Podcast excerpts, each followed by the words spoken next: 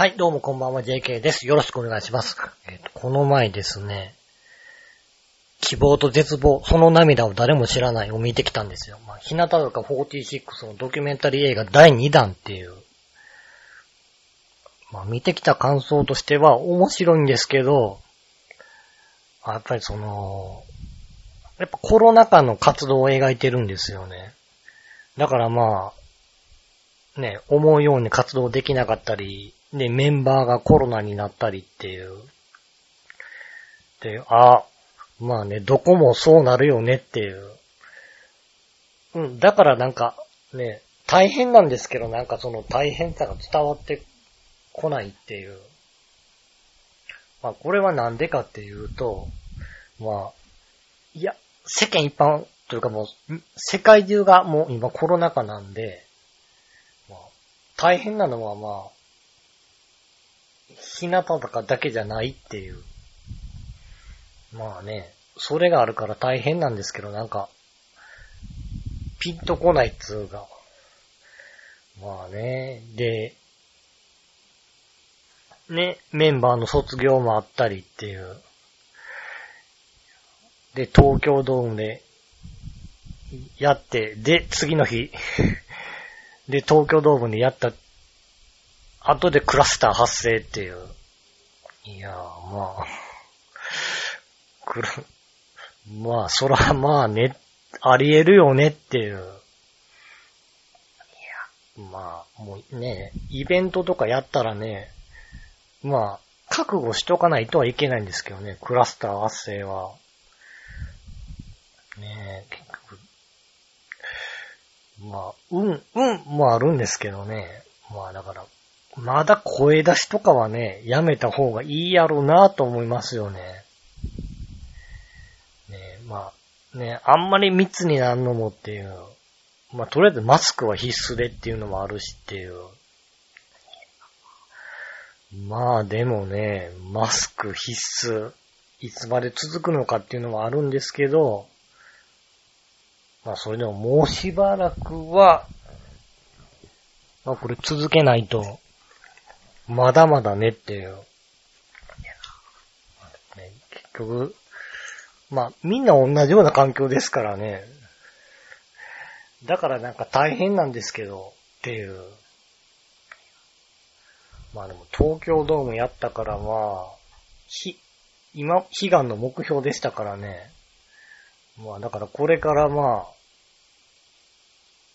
卒業する子増えてくんだろうなぁ、とは思ったりしますね。特に一期生は、一期生でもう年齢二十歳超えてる子とかは、もうちょっとモチベーション保つのが難しくなってくるんじゃないかっていう、その、自分個人の、これからどうするかっていうのもありますから、その、卒業した後、個人でやっていくのかっていう。まあ、だからね、まあ、つきもんですけどね、大きな舞台での仕事を終えた後っていうのは、モチベーションどうするかっていう。プラス年齢ですよね。その、モチベーションない、がないけど、とりあえず活動する。で、年齢っていう。いや、私、うん、自分は今何歳だけど、このままアイドルやっていくのかっていう。あの、個人として、これからどうするのも考えた方がいいんじゃないだろうかっていうのもあるから、まあ大変ですよね。まあでもまだまだね、コロナ禍もね、まあ、変わったりはしてるんですけどね。まあ僕もライブとか行きましたけどね。まあ、マスクしてるんで、まあ声は出せないし、声出し禁止なんで。まあなんか、拍手とかサイリウムですからね。なんか、前、前と違うっていう。で、前の生活にはいつ戻れるんだろうっていうのもあってっていう。いや、だからまあ、あれが、になれない人は、もう現場行っても楽しくないでしょうね。うん、面白くないだろうなと思いますよね。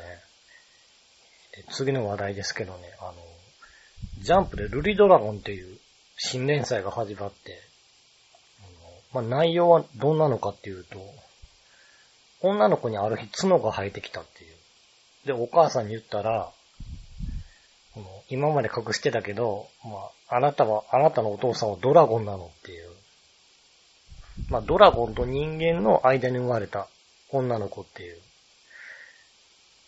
で、学校行っていろいろ起きて、で、火吐いてしまって、クラスメイトの髪の毛燃やしてしまったりっていう。いろいろ起きてっていう。で、まあ、今のところはまあ、日常生活を送ってるっていう。まあ、こっからどうなるかわかんないですけどね。そう、こっからね、ジャンプですからね、どうなるのか。ね、このまま日常、女の子の日常を描いていくのかっていうね。ジャンプでバトル描かないのも難しいですからね。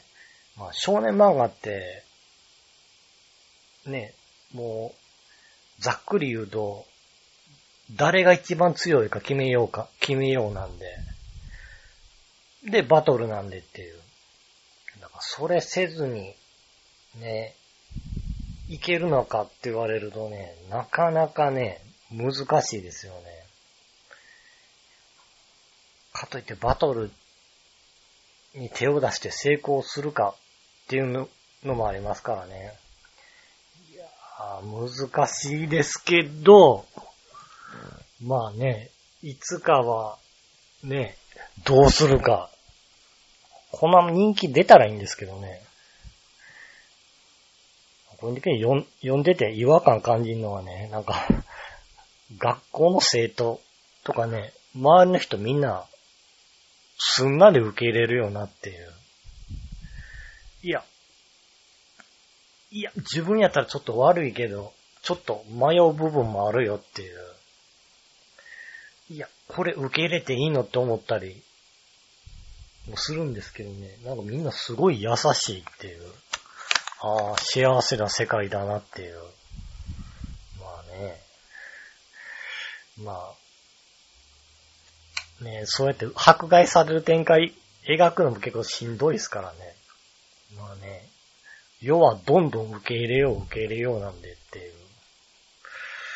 まあ、ね、LGBT、あ、今 Q も加わってますよね。Q も。Q がよくわからないっていう。あのー、LGBT まではね、まあわかるようになったんです、僕も。Q、Q、Q って何やったかなっていう。なんかまだ定まってない人かなっていう。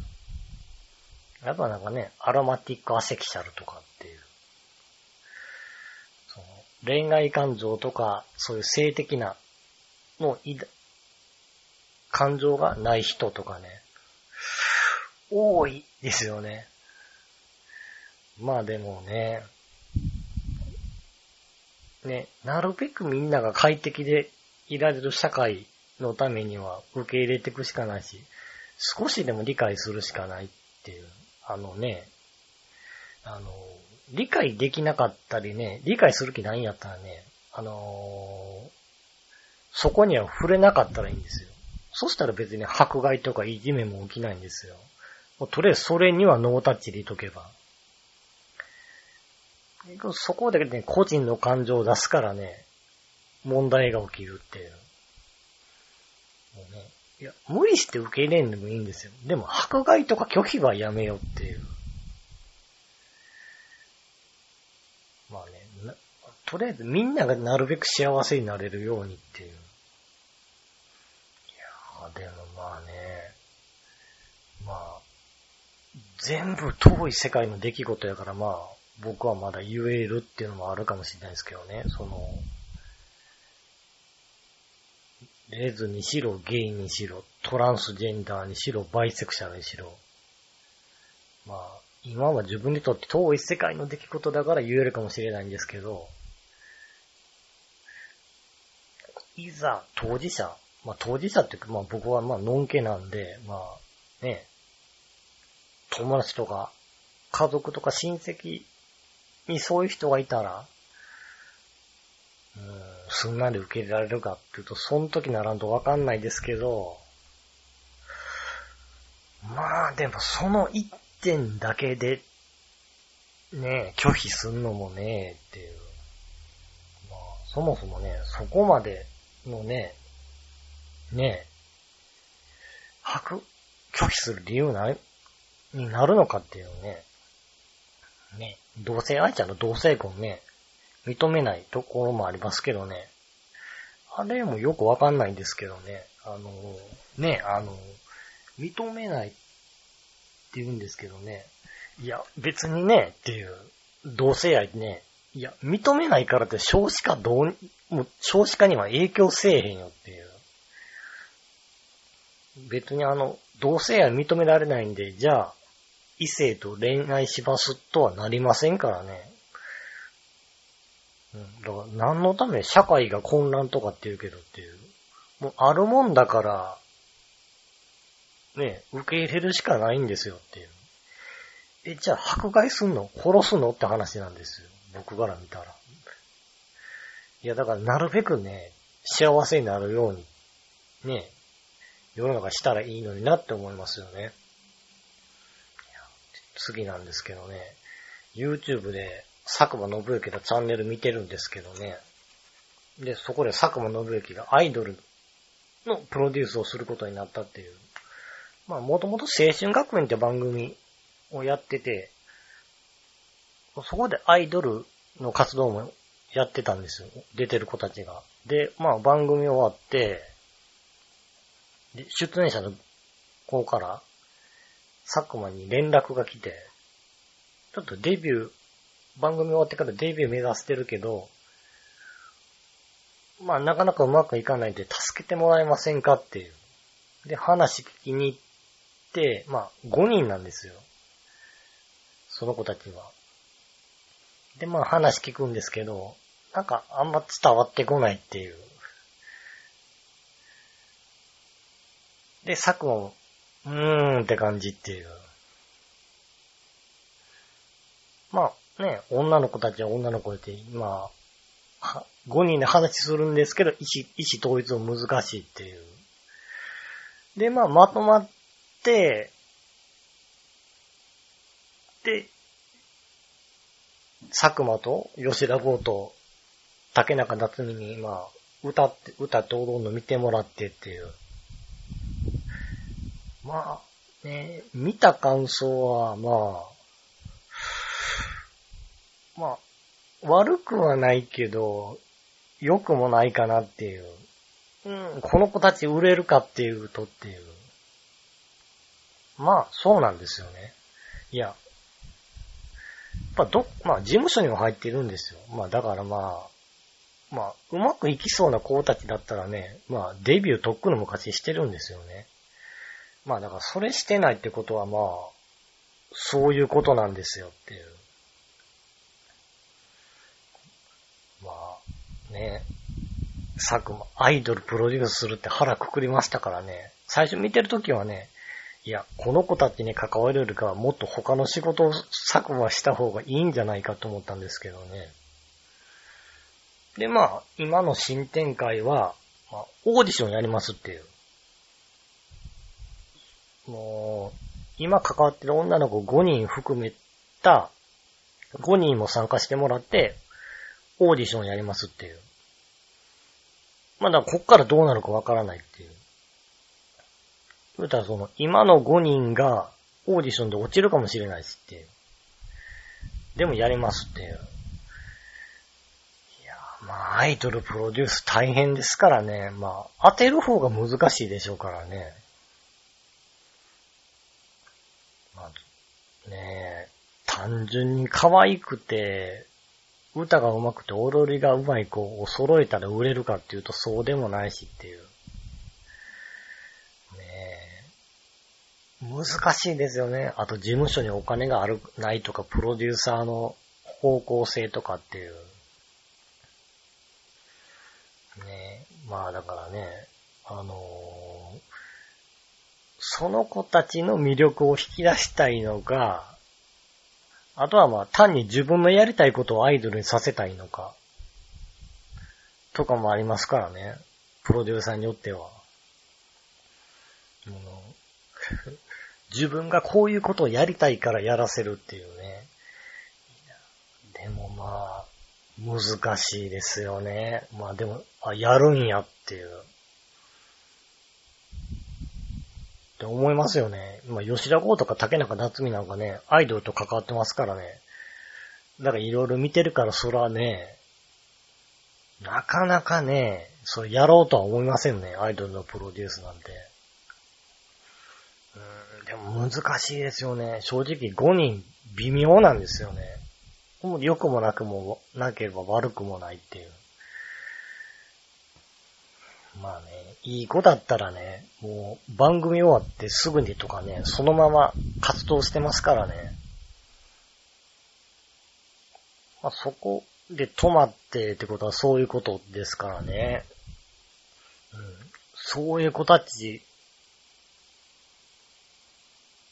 に関わって、その子たちとやっていく。いや、まあ腹く、くらないといけないですよね。まあ、優しいんでしょうね、佐久間って。ビジネスライ、まあビジネスとしてやってる部分もあるんでしょうけど、まあ関わってたのもあって、で、そこで声かけられたから何とかしない、したいっていう。まあね。いや、まあ、ほんま、まあって感じですよね。うん。まあ、これからどうなるかわからないですけど、まあでも、なんか、うん、難しいかなって気もしますね。で次の話題ですけどね。安倍元総理大臣亡くなりましたよね。えー、山上哲也容疑者。容疑者じゃない、山上、いや、山上哲也ですね。に、まあ、射殺されて死亡っていう。いやまあ、ならすごかったですよね。僕は撃たれた次の日に奈良駅に行ったんですよね。用事あって。えっ、ー、と、奈良駅っていうのは安倍さんが撃たれたのが大和西大寺駅の近くで演説し演説してた時に撃たれたんですよ。で、大和西大寺駅、新大宮駅、奈良駅っていう。いやー、空気重いです。重かったですよね。次の日なんで。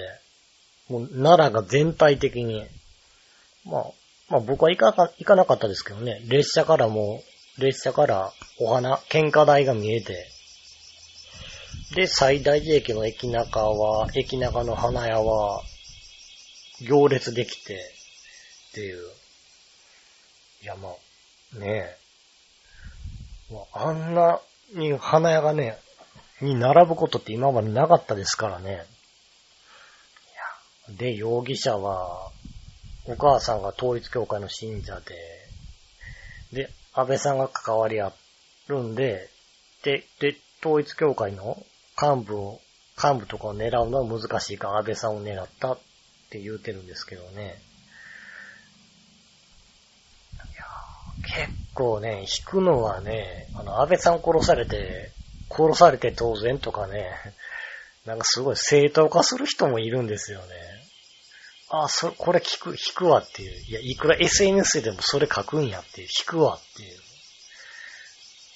いや、あだってあれ突き詰めていったらね、その、自分は殺してもええと思ったら殺してもいいって世の中が来るんすよっていう。いや、みんなそれええのっていう。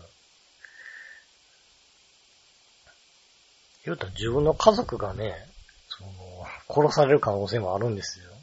で、殺した人がね、いや、こいつは、こいつは殺されてもいいんだよ。殺されてもしょうがない奴だよ。って言ったら、あじゃあしょうがないなって認めんのっていう。で、あとまあ、ねその、殺されてもしょうがないって思う人が多かったら殺されてもいいんだって言うんだったら、いや、法律は民主主義はっていう。もうそれ人殺しを多数決で決めんのっていう。って思うんですけどね、なんか。みんななんか、やばいぞっていう。おい、やばいぞ、その考えっていう。いや、お前ら人殺しをね、あの、容認しようとしてるぞっていう。なんかみんなその先にあること考えないですよね。殺されてウキーって喜ぶけどっていう。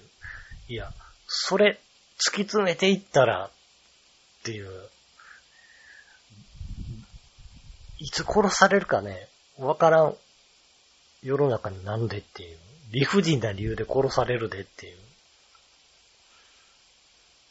いや、結構他人から見た理不尽でもね、その、殺した人から見ればね、いや、た、俺、俺は正しいんだよって言ったら正しいのかって話になりますからね。そういう世の中来るよっていう。統一教会ね。いや、まさかね、統一教会がまた出てくるとはっていう。うんと、僕が中学生の頃ですよね、統一教会。合同結婚式っていう、あの、教祖、文鮮明に、あ、あなたこの人と結婚、あなたはこの人と結婚って言われたらその人と結婚しないといけない。っていうので、まあ、日本人で、まあ、有名な人ね、桜田淳子とか、家星恵子とか、が信者になって、で、まあ、話題になったっていう。桜田淳子はまだ信者なんですよね。飯尾茂子はもう大会した、してるんですけど。まあ、合同結婚式ね。まあね、その、ニュースになった直後は、いや、結婚簡単にできんのええやんっていう人見たんですけどね、その、誰かわかんないんですよね。誰とするか。外国人とする可能性もあるんですよっていう。うん。それでもいいのっていう。あとはね、献金ね、お金、ね、お金、お布施ね。まあ、あの、よ、あの、山上哲也のところもお母さんがお金どんどん、ね、収めるんで、家庭崩壊したっていう。いやねで、自民党と統一協会で結びつきがっていう。いや、すごいなっていう。いや、もう、あの、僕、リアルタイムで見てたんで、いや、もうさすがにこことは関わらんとことは思うんですよね。統一協会とは。あ、関わるんやっていう。いやー、まあ、政教分離って言いますけどね。まあ、建前ですからね。実際まあ、大きいですからね。票田。その選挙における票とし、票がまとめて入ってくるっていうの、のとしては宗教は。まあだから結びつくっていう。いや、まあだからといって、ねえまあで、その、で結びついた結果、まあ宗教特別扱いっていう。まあね、いや、宗教ね、信じんのいいんですよ、信じの。まあ、献金もね、いや、だからね、その、趣味感覚でね、やってればね、問題は起きないと思うんですよね。いや、家族もそれは許してくれると思うんですよ。あのー、ねただ家庭崩壊するレベルでね、そらね、ね、献金してたらね、そら、トラブル起きますよっていう。ね。で、それ求めるでしょ、宗教も。いや、だから問題起きるっていう。ね。人生かけるほどのものかっていうね。いや、そこでこ心な、いや、心の安定どうこうっていうか安定してないでしょって家庭崩壊する時点でっていう。まあでもね、今回いい機会やと思うんですけどね。宗教とほどほどの距離を取る。ただまあ、どこも取らないでしょうね。選挙考えるとね、っていう。いや、だからね、ほんとね、なんかあの、ネットとかやとね、みんな選挙行かない理由になるとね、めっちゃ頑張って言うんですけどね。いや、選挙ね。いや、選挙ってざっくり言うとね、まあ、自分の思い通りにしたい人が選挙に行くもんですからね。結局行かなかったらね、他の人の思い通りの世の中になりますよっていう。いや、それでいいのっていう。あのー、ね、一票入れたって何も変わらないって言うんですけどね、あのー、結構、それの積み重ねですからね。うん、いや、その、ね、誰かの思い通りの世の中になって、自分の思い通りの世の中にね、ならないけどいいんですかっていう。まあ結構ね、自分のやり、理想の世の中にするためにってやつですからね。まあ、そらね、その、もう金持ちでね、人生安泰って必要やったらもう選挙とかいかんでもいいでしょうけどね。僕ら庶民はね、いや、皆さんの好きにしてで自分の生活が良くなったり、なるとは思いませんからね。だから選挙多いんですよ。大きいんですよ。いや、だから、その、ね、みんな選挙行って、宗教に頼らんでもね、ね、選挙どうこうなりますってなったらね、その政治における宗教の力も弱くなるんで、そうすれば、ね、統一教会とこの力も今より弱くなりますからね。いや、だからこそですよっていう。いや、結局ね、その、宗教どうこうっていうんやったらね、宗教と政党が結びつくのに、メリットがない世の中にしないと、どうしようもないよっていう。まあね、結局、宗教と関わるメリットがある限りね、政党は宗教と結びつきをやめませんからね。まあでもね、やっぱね、SNS でもきついですよね。人が殺されて、いやーって喜んでる人を見るっていうのは。では、今日はここら辺で終わりたいと思います。お相手は JK でした。